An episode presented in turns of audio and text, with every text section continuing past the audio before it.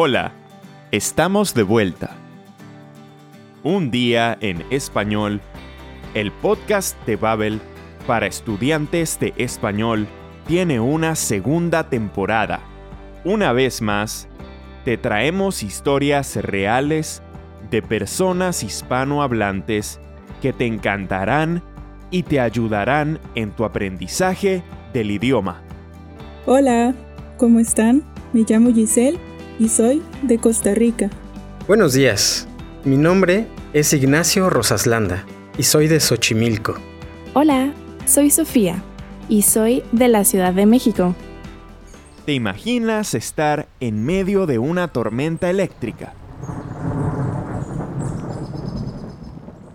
Y podría volverse una pijamada en una historia de terror.